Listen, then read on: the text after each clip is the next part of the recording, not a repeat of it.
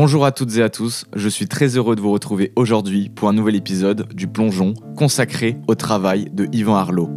Le Plongeon est un podcast bimensuel dans lequel je souhaite plonger avec vous dans l'univers, le parcours et la réflexion d'artistes. Actuellement dernière année d'études en école d'art, j'ai décidé de faire ce podcast afin de voir et d'examiner en amont et en aval ce qui se rapproche de plus en plus de la vie après un cursus en école d'art. La vie d'artiste dans un marché d'art multiple et varié. À travers ce podcast, je vise à créer une conversation franche avec des artistes qui ont déjà ou pas emprunté ce chemin, en m'éclairant de leurs expériences, leurs défis et leurs réussites autour de leurs pratiques. Pour ce premier épisode, j'ai décidé de mettre en avant le travail de Yvan Arlot, un plasticien travaillant à Paris et vivant à Lyon, en France. Yvan Arlot n'a pas toujours fait de la peinture. Diplômé des Beaux-Arts de Grenoble en 2017 pour ses films en argentique, ce n'est que tardivement qu'il se met à avoir une production de peinture. Aujourd'hui représenté par la galerie parisienne Sobering Gallery, il peint principalement des natures mortes, mettant en dialogue références littéraires, paysages, objets du quotidien dans des scènes où le temps semble comme suspendu. Plongeon, une émission réalisée par Mathieu Livrieri pour Jamais assez toujours trop. Habillage sonore, Kirker Albert.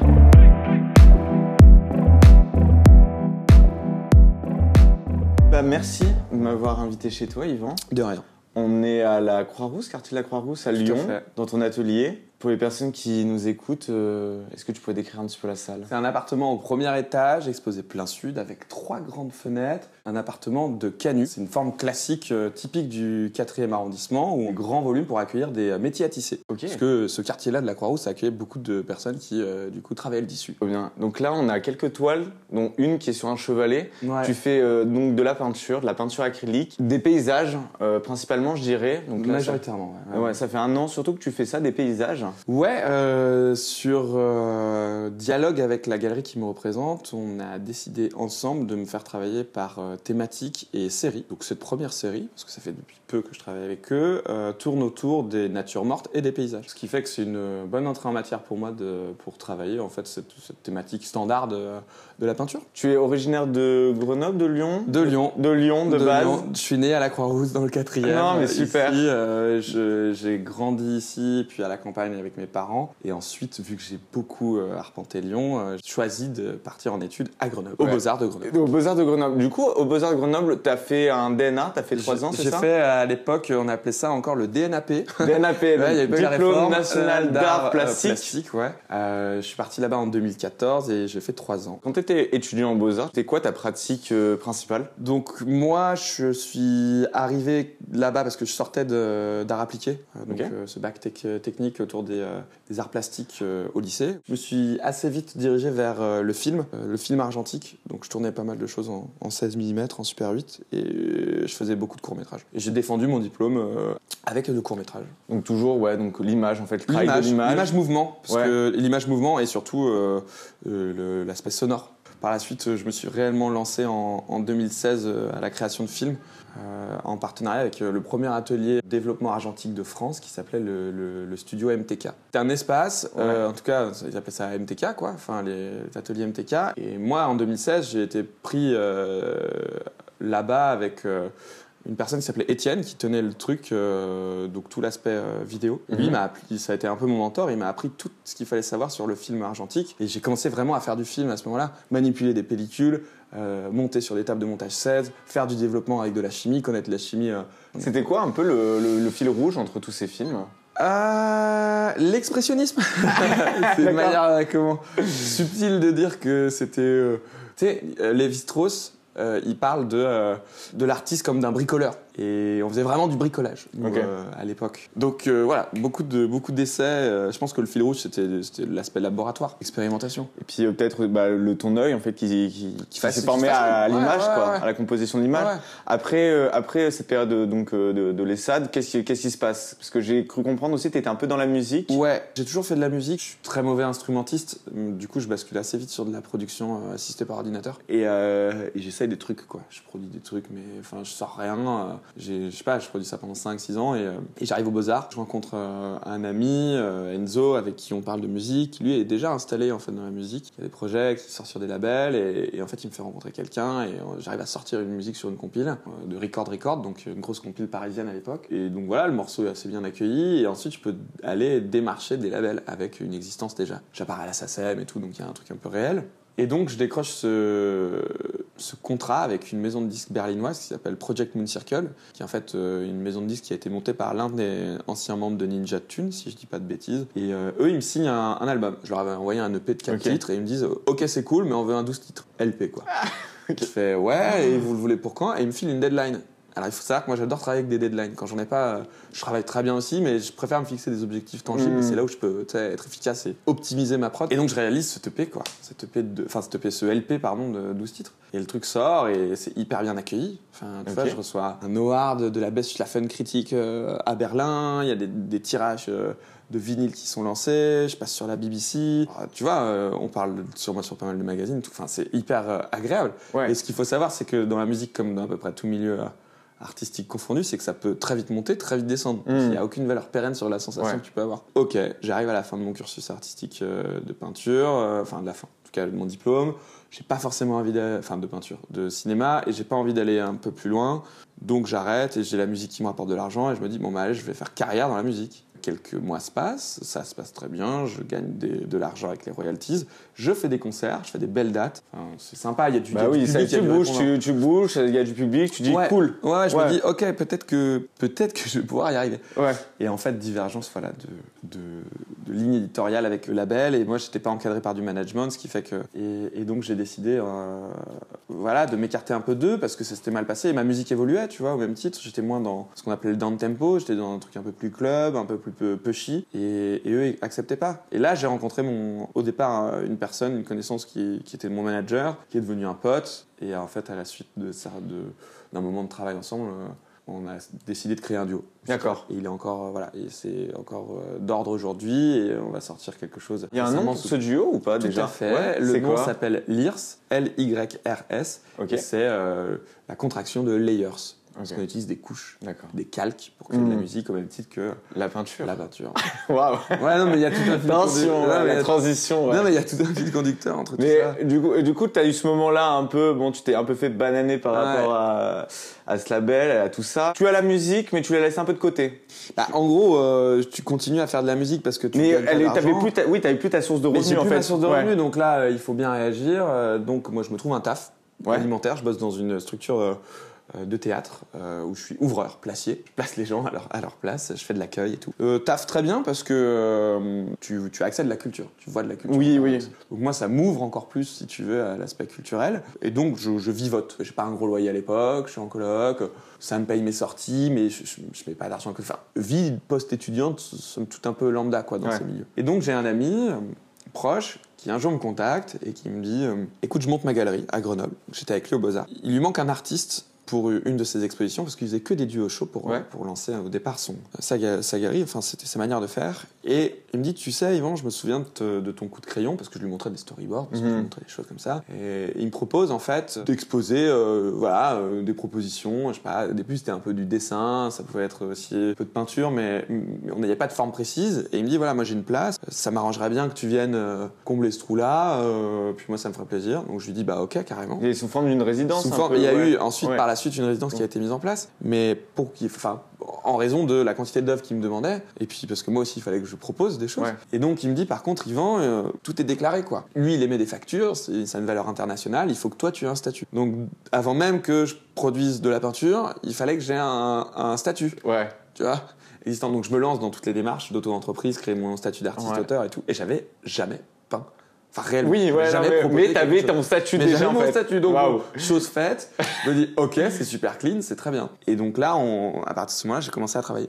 À peindre et à faire des essais, à faire des énormes ratés, des choses horribles. Et, ça, déjà, euh, là, de te retrouver directement Ouais. euh, sous l'épaule d'une galerie, Ouais. même euh, grenobloise, toi, tu le ressentais comment, en fait? Bon, on me propose de faire de la peinture, je fais une expo, qu'est-ce qui se passe un peu dans ta tête euh? Bah, ça, ça de pair un peu, tu sais, avec tout ce qu'on a vécu au Beaux-Arts, c'est que tu le vois un peu comme un workshop, avec une restitution de fin de workshop. Ouais, Sauf carrément. que là, c'est plutôt dans le réel, c'est pas cloisonné aux enceintes de l'école. Donc je l'ai vraiment pris de cette manière-là. Et comme tu disais, il y, a eu des- il y a eu une résidence qui a été mise en place pour qu'on travaille plus ou moins ensemble aussi, parce que moi j'aime bien être, euh, avoir des, des retours, euh, tu vois, sur ma production qui viennent pas de moi et qui permettent aussi d'avoir une forme critique euh, à l'égard de ce que je suis en train de faire. Comme le galeriste, le galeriste, il peut. Bah, je sais pas exactement- comment, ah comment bah, tu travailles. Moi, après, on en reparlera, mais là, on en- galeristes, on- souvent. On, on en reparlera, mais t'as raison. Moi, mon galeriste actuel, Baptiste, je l'ai plus souvent au téléphone que ma maman. Ok, d'accord. Aujourd'hui, j'étais au téléphone avec lui. Ouais. Hier, j'étais au téléphone avec lui. Et si c'est pas des appels, c'est des, des messages. Et- parce que moi, j'ai besoin. Lui, il connaît ses clients, il a un bon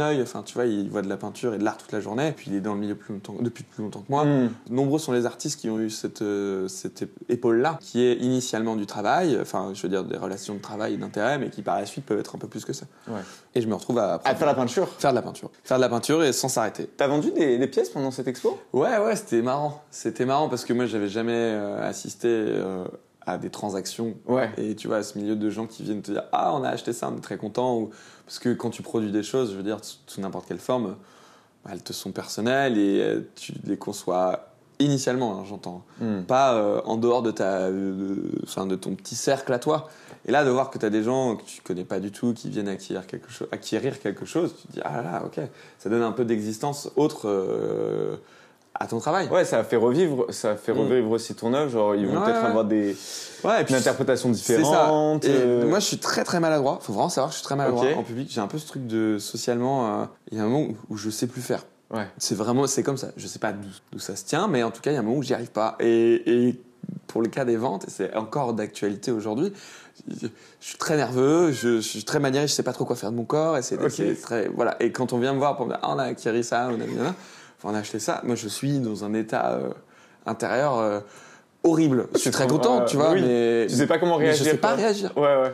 Je ne sais pas faire. Toujours aujourd'hui, ouais. Tout, mais encore aujourd'hui, là, Ouais, pour ouais. mon expo dernière, il y avait des Américains et puis d'autres gens qui sont venus acheter des œuvres qui, me parlaient. Et donc, moi, je gère l'anglais, donc c'est pas tant une question de dialogue, mais et je savais pas faire, je savais pas où mettre mon corps. Ouais. J'étais mal à l'aise et, je pouvais même paraître bizarre parce que je savais pas me positionner. Ouais, Mais, du coup, euh, tu t'as bien fait artiste, quoi, du coup. T'as dû Ouais, bah, à mon avis, très bien. bah, Ouais. T'as eu la posture de l'artiste, ils ont eu la totale. Ouais, ils ont eu la totale, ouais. Mais non, du coup, j'ai vu ouais, des gens qui, qui ont acheté des œuvres, j'en ai vendu quelques-unes, c'était pas énorme. Et puis les prix étaient vraiment bas. Ouais. Mais on s'en fout parce qu'il faut bien commencer quelque part et, et- d'une manière ou d'une autre. Donc, euh, mais c'était gratifiant. ouais. Surtout de pas avoir un peu ce truc-là de. En fait, on est venu te chercher, en fait, finalement. On est venu te chercher et Ouais, euh, ouais. de pas avoir eu tout ce, tout ce moment-là où, quand t'es souvent jeune artiste, tu vois, tu sors d'école. Tu vas envoyer des, des, des CV, des portfolios, tu Mm. vas aller euh, que, toquer aux portes, mais Ouais. tu vas te reprendre genre une centaine de refus. Oui, oui, parce que c'est la réalité du, du milieu, ça, malheureusement. Mais Ouais. moi, je peux pas trop en parler, euh, mais ça, je touche du bois, c'est que toutes mes relations de travail, on est toujours venu me chercher. Ouais. Mais je pense que ça nécessite une- un travail actif de la part de l'artiste. Ça, je sais pas si on pourra en parler plus longuement, mais c'est la capacité d'identification des, des chemins par lesquels tu dois passer. Oui. En fait, c'est essayer d'identifier les, les- les- les carcans, les institutions avec lesquelles tu dois te rapprocher pour pouvoir créer une forme d'intérêt pour que par la suite, les, je sais pas, les personnes avec lesquelles tu veux travailler euh, viennent, euh, in fine, te contacter. Ouais. Mais moi, ce que je vois que trop souvent, il y a, y a trop d'artistes qui vont euh, peut-être, euh, tu sais, euh, euh, toquer aux portes de toutes les galeries, par exemple, tu Ouais. vois. Ça, ça arrive, tu vois. Ouais. Et en fait, ils n'arrivent pas à prendre le temps à se dire, bon, bah, en fait, non, mais Ouais, ça sert à rien que tu ailles là-bas parce qu'en fait, quand tu vois, bah, c'est pas le genre d'œuvre qui les intéresse ou. Et en fait, il faut savoir que quand tu... Mais ça, c'est malheureusement les, les, les- comment, le- les choses de ce milieu-là, enfin, c'est les facteurs qui composent ce milieu-là. C'est-à-dire que quand tu vas démarcher une galerie, tu vas directement rentrer dans un rapport qui... Tu leur... Un rapport d'intérêt, en fait. Ouais. Tu viens les voir en les sollicitant en disant « j'ai besoin de vous ». Ouais. Or, pour une relation, parce que c'est tout type de relation, là on parle en tout cas de relations professionnelles, mais même dans les relations amicales, c'est comme ça, tu peux pas venir en ayant besoin, ou alors c'est des, des services tarifés, enfin tu vois, je sais pas, euh, j'ai pas trop d'exemples en tête, mais enfin, ça me fait penser à ça. L'idée c'est de venir approcher une galerie, il faut que eux, ils, ils trouvent de l'intérêt. Mhm. Bah oui. Là c'est un peu un dialogue, c'est un équilibre à avoir. Si toi tu arrives d'emblée en disant j'ai besoin de vous, Si eux, par exemple, euh, ça, ça existe, ça arrive que eux, ils acceptent de travailler avec toi, hein, bien sûr. Mais c'est parce que tu as une marge de, où tu es malléable, où ils peuvent te faire progresser, où il y a, tu vois. Mais si tu arrives directement, t'imposes quelque chose à un dialogue, ce qui marche pas non plus. Faut que ça rentre dans une danse un peu. euh, Oui, oui, oui. ah, un premier contact, un truc, ok, nani, on aime bien ça. Voilà, euh, ok, ouais. on parle. Moi, la, les ga- la galerie avec laquelle je travaille aujourd'hui, euh, avant que je signe le contrat d'exclusivité que j'ai euh, actuellement, on a, on a travaillé, on a parlé pendant 3-4 mois. Ouais. Et euh, c'est au bout d'un moment où on s'est dit, ok, là, on, on va travailler Ouais. ensemble. Mais ça, c'est pas, je suis pas venu chez eux en disant. Dit- et là, ils t'ont mis le contrat sur la table, t'ont dit bon, bah, ok, monsieur. Ouais, C'est pas, c'est pas l'Amérique, hein, c'est Ouais. pas Hollywood, ça Ouais, marche ouais. pas comme ça. Donc, euh, Mais on va, réel, on, ça. on va revenir juste après, euh, après la galerie euh, Trecan- euh, Trecanelli, du coup, qui était à Grenoble. Il s'est passé combien de temps après euh, Parce que tu as continué à peindre, donc tes sujets à l'époque, c'était c'était quoi? Tes Bah, c'est- préoccupations? Euh, C'était super bizarre parce que je savais pas, et je savais pas du tout ce que je faisais et, et j'apprenais et donc les sujets étaient complètement euh, disparates les uns des autres. J'ai commencé à- beaucoup sur le travail du corps parce que euh, quand j'étais en art appliqué, euh, on a fait beaucoup de modèles vivants et donc c'est quand même un- euh, une thématique que je maîtrise et que je connais et donc c'était, je me suis tourné vers euh, voilà, cette chose-là en premier. Or aujourd'hui, on voit que c'est plus de corps du tout, ouais, ouais. c'est plutôt des paysages, des natures mortes. Ouais, remarque que je vois quelques petites statues de temps en temps. Ouais, j'ai voilà. fait de la, ouais, ouais, bah, fait de la sculpture, donc euh, j'essaie de les incorporer aussi dedans. Mais donc c'était très, très disparate. Hein. Euh, J'ai fait de la gravure sur portière de bagnole. Mhm. J'ai fait des, des sculptures pour la galerie. J'ai fait de la peinture sur tapis, donc du coup ça s'approchait plus de la tapisserie parce qu'on les mettait au mur. Oui, il y avait Euh, des chiens. et C'est ça, je voulais ouais. faire quoi des scènes de chasse et tout. Ouais. Enfin, il y avait vraiment. Je me questionnais, j'ai essayé plein de choses, plein de formes. En fait, ça foisonnait un peu de partout, mais tu savais pas. En fait, j'étais T'avais déjà- ouvert, t'avais ouvert un peu la porte, euh, C'est ça. la porte là magique et. C'est ça. En fait, moi, il faut savoir que j'ai un, un rythme de production où je produis tout le temps. Mais j'ai une grosse frénésie de production. Je, je travaille beaucoup. Et donc, du coup, là, à l'époque, j'étais pas cadré. Donc, euh, je faisais. Je travaillais beaucoup, mais je travaillais beaucoup dans tous les sens. Ouais. Du coup, bon, il y a eu ce foisonnement là de, de Mm. divers sujets. Et quand t'en es arrivé à maintenant faire euh, donc ces paysages qui sont plutôt d'intérieur, on- je vois il y a un peu d'extérieur là de plus en plus. Ouais, ouais, ouais. Mais c'est à quel moment tu t'es dit oh tiens parce qu'en en fait il y avait quelques peintures je me souviens de- Ouais. de toi euh, de, de scènes de table Ouais. moi je me souviens surtout de ça de, de- Ouais. le- il y a un vin blanc un peu Ouais, ouais, ouais, bah ouais, bien sûr. tu vois il y a les sardines aussi Ouais, ouais, ouais, non, mais il y, y a eu plein, plein de trucs. euh, sur la fin de, ma, mon travail avec la galerie Tracanelli, parce que ce qu'il faut savoir, c'est qu'avec euh, mon ami euh, qui me faisait travailler, on n'avait pas de contrat d'exclusivité. Lui, c'était vraiment un tremplin. euh, C'était du dépôt-vente, tu vois. Tu Mhm. connais bien ce système-là. Euh, Donc j'étais assez libre. Il me donnait pas mal de conseils parce que lui, il a un regard aiguisé aussi sur le milieu de, milieu de l'art. Et en fait, euh, moi, j'ai commencé à me pencher sur la scène actuelle. C'est marrant, j'ai fait le processus euh, inverse. Inverse, ouais. Je suis pas parti de la scène ancienne pour arriver à quelque chose de moderne, enfin de moderne en tout cas d'actuel, de contemporain. Je suis plutôt parti de la scène contemporaine pour ensuite redescendre à peut-être du basique. Et donc euh, je suivais quelques artistes sur Instagram qui faisaient des peintures de repas, très colorées, assez simples, plutôt dans, dans la sensitivité, dans la sensation. Et je trouvais ça incroyable. Plus les couleurs que les formes, c'était de l'aspect coloriste et tout. Et j'étais là, waouh, c'est fou, j'adore ça et tout. Et donc j'ai commencé à faire euh, des choses plus ou moins similaires, des repas, mais plutôt inspirés de mon quotidien. Tu sais, mes scènes de vacances. Moi, je pars beaucoup en Espagne, euh, Ouais. au- enfin dans, dans les îles Baléares, et, euh, d'accord et donc il y a beaucoup de scènes au bord de l'eau où on mange, bah, où on boit, de, je sais pas, on, on- on boit du vin, on mange du poisson, ou Ouais, ouais. Enfin, il y a une sorte de générosité sur la table, de, ce qui est des bons prétextes à venir travailler les couleurs, les formes et les compositions. Euh, et donc j'ai commencé comme ça, avec une pratique très très grossière. C'était très grossier, mais c'était un peu ça. acrylique Ah, toujours acrylique, Acrylique, hein, ça, ouais. moi, je- parce que c'est une rapidité de, de prise. tu crées sur instantané ouais tu ça sèche très vite, et donc Ouais, moi je peux, quand je termine une peinture, je vais pas attendre de voir la finalité de séchage, je peux passer à une autre peinture. ok Et vu qu'il y a une logique de, de frénésie dans ma prod, ce qui fait que ça m'arrange. ouais Donc j'ai commencé de manière très grossière, et c'est ce qui a plus ou moins interpellé la, la galerie avec laquelle je travaille aujourd'hui, qui est une galerie parisienne, qui s'appelle Sobering Gallery. Et eux, ils m'approchent comme ça, ils me contactent par Instagram, et direct, ils me demandent de basculer par téléphone, et, et échange Ouais, mails, et là tu dis quand tu reçois le message tu dis quoi? Non, mais je me dis, ok, attends, je regarde un peu, je check, tu vois, euh, Ouais. leur, leur Insta, leur, euh, je, je regarde leur site, je vois un peu leurs artistes, je fais, ah putain, euh, c'est pas mal. Et puis, tu sais, la- alors, avant, moi, j'avais fait quelques événements à Londres, j'avais eu un solo show, voilà, dématérialisé à Londres, j'avais eu pas mal de, voilà, des, droite à gauche des euh, événements euh, aux États-Unis, j'avais eu des événements au Canada, enfin, je commençais à avoir un rayonnement international aussi, mais, Mm. mais vraiment léger. Ouais. Et donc eux me contactent avec leur pédigré, leur ancienneté. Tu vois, c'est une galerie qui est ouverte, qui, qui existe depuis 2008, mais avant c'était des marchands d'art, donc tu vois, une grosse connaissance de marché. Et je me dis, Ah ouais. Ok, donc un peu euh, content qu'il se tourne vers moi, mais aussi beaucoup de peur. Ouais. Parce que là, tu dis là, c'est sérieux, Mais quoi. Putain, c'est réel, Euh, quoi. rue, de, rue de Turenne. Ouais, Ah, ouais. ouais, rue de Turenne, pas très loin d'Alminrage, de toutes les grosses galeries. Et je me dis, oh, ok, waouh. Et puis, tu sais, moi, j'avais encore mon taf alimentaire. Ah oui, t'étais un peu J'étais encore en train Ouais. de travailler, euh, faire euh, mes trucs de théâtre et tout. Et donc, ils décident de, qu'on se rencontre en vrai. Parce qu'ils ont cette manière de faire à l'ancienne, et ce que j'adore. Et donc, du coup, j'arrive comme ça avec mon portfolio, quoi. Enfin, il l'avait Ouais. déjà, mais si tu veux, c'est une manière de dire. Mais en gros, je me donne rendez-vous à la galerie à Paris, et j'arrive comme ça. Et il y a tout le monde. Ah oui, ils sont- ah ouais, il y a toute l'équipe, quoi. Il y a toute l'équipe. Donc ils sont cinq. Une énorme table. Ils sont tous assis de manière collégiale euh, Oh là là. autour. Et il y a une chaise en bout de Ah table. non Ils te l'ont fait. Et pour moi. Ah ouais. Et elle est pour moi. Et donc moi je montais à Paris pour travailler parce que j'ai ma pratique musicale. Donc j'allais bosser en studio derrière, un Mhm. peu tard le soir. J'allais faire une nuit blanche et tout. Donc j'étais quand même millimétré sur le temps de, l'entrevue que j'avais avec eux. Mais ils le savaient. Et donc j'arrive et eux ils ont une tradition, c'est vodka. Ah ouais.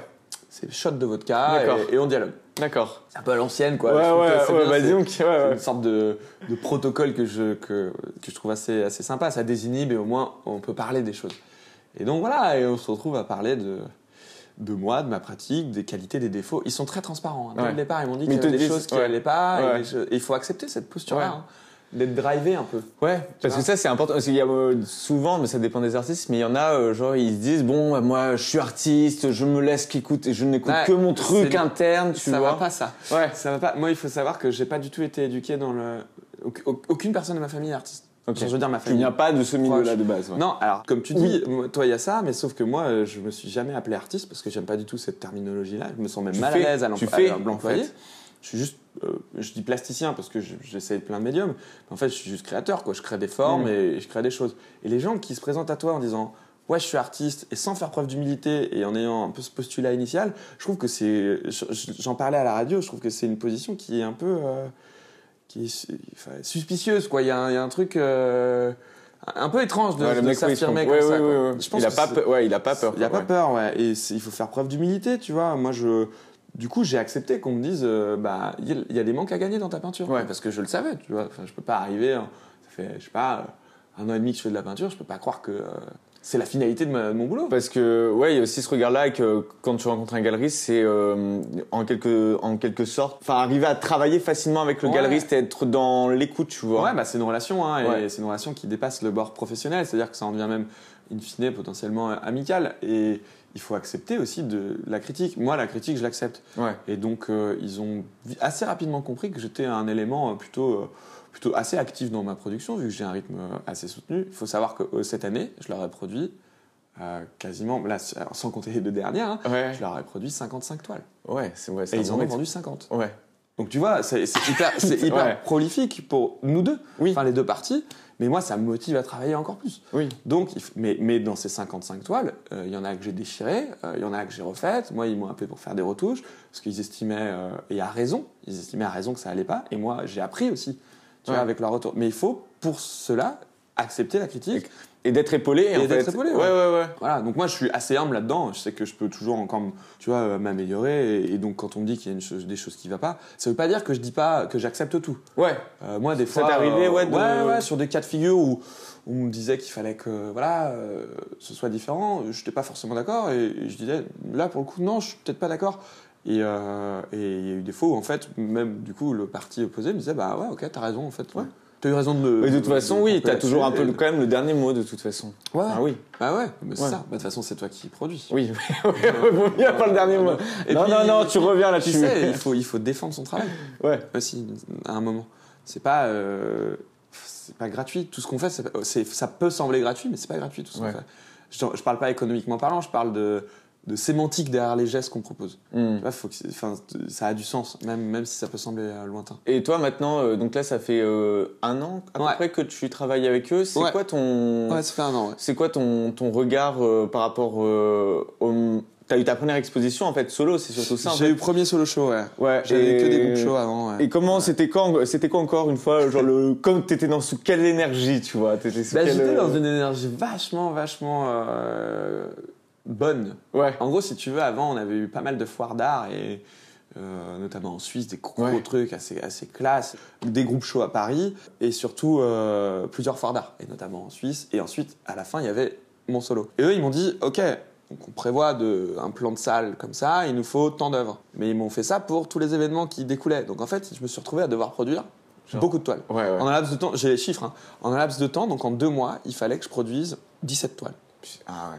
Mais moi, je trouve Tu que du coup, ça met la pression. mais peu. moi j'adore Ouais. travailler comme ça. Et Ouais. donc du coup, j'ai fait 19 toiles en Ça un, un en un mois et quoi. trois semaines. C'est un peu le défi. Tu vois. J'ai fait plus que ce qu'ils me demandaient en un laps de temps plus court. Et donc je leur ai montré que j'étais motivé, euh, on faisait toujours des allers-retours sur les échanges de toiles, etc. etc. Et donc ouais, c'est des, des défis. Et moi Mm. j'adore bosser avec des défis. Donc j'étais dans une super bonne euh, dynamique. Et voilà, et ensuite on a livré les toiles, on a commencé à composer le solo, à regarder. Le pire, parce qu'il y a eu, il y a eu une chose qui a été très compliquée. Et moi c'est toujours les choses où j'y arrive le- vraiment le moins, c'est donner des titres. Ah ouais. Donner des titres. C'est quoi tes titres à chaque fois? C'est vraiment la cata. Bah, pour ouais. donner des titres d'œuvres, ça va parce que je suis très euh, littéral. Tu vois, là, la, Oui, la- oui. la peinture qu'on a sous les yeux, donc euh, donc c'est un café, euh, enfin c'est un sachet de café de Visa avec une vue sur mer et deux tasses, plus euh, voilà la petite cafetière italienne. Elle va s'appeler le café de Lille. Très bien. Point. Tu vois, ouais. littéral, simple. Mais quand on parle de donner un titre pour une expo, où ça doit englober tout un corpus d'œuvres et une intention, etc.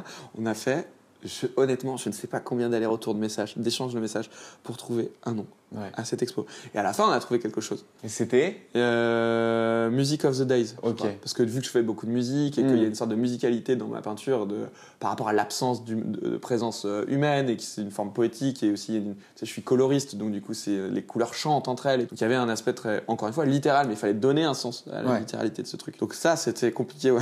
Titres, ouais. Maintenant on en rigole. hein. Nous on en rigole entre nous, mais, Et- mais j'y arrive pas quoi. Donner des titres. Tu vas au vernissage, au truc, non? Ouais. Jamais. Non. Moi, je vraiment. euh, alors, je fais beaucoup d'expos euh, de, de collections permanentes et de musées de musées parce que j'adore la, la scène d'avant-garde et de moderne début 20e, vu que c'est à peu près la peinture que j'essaye de, de remettre au goût du jour aujourd'hui.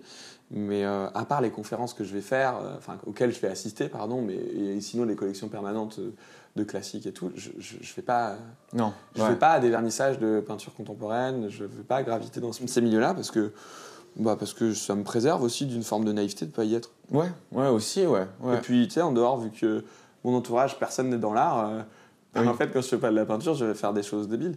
Enfin, débiles dans le sens, tu vois, je fais, je fais beaucoup de ski, euh, je vais beaucoup à la mer, je vais, enfin, je fais, je vais voir beaucoup ma famille. euh, oui, mais je- t'es je pas baigné sortir mes chiens. H24 à l'intérieur, quoi. T'es pas en mode. euh, oui. Non, non. Je Ouais. vais chez mes parents faire de la mobilette. Enfin, tu vois, je- en vrai, je suis très bien. Je Oui. vis un peu une vie de, de province, quoi. Parce que certes, je travaille à Paris, mais je vis pas à Paris. Ouais. Tu vois, je vais faire des randos, je, enfin, je, je vais au bar jouer au baby-shoot avec mes potes. Ouais. Tu vois, trucs. Tu fais de la musique je fais, aussi. de la, je fais du coup de, de la musique Ouais. beaucoup de- sur mon temps libre et, et voilà. Et je je vais faire des escape, games, des trucs. C'est débile, tu vois. Mais, Mais ouais, faut, faut, ouais, faut j'ai- J'ai une faut vie autre Ouais. ouais. que l'art, qui est aussi grande et aussi prégnante. Et euh, non, mais je trouve que c'est bien aussi de différencier ce truc-là, aussi de bah, t'as je tout ce côté professionnel, même. Ce que tu ce que tu me disais avant avant l'émission, mais euh, là on est chez toi, Ouais. on est euh, dans ton salon qui est en fait devenu ton atelier, qui prend déjà euh, Beaucoup prend de déjà place, ouais. prend beaucoup de place chez toi.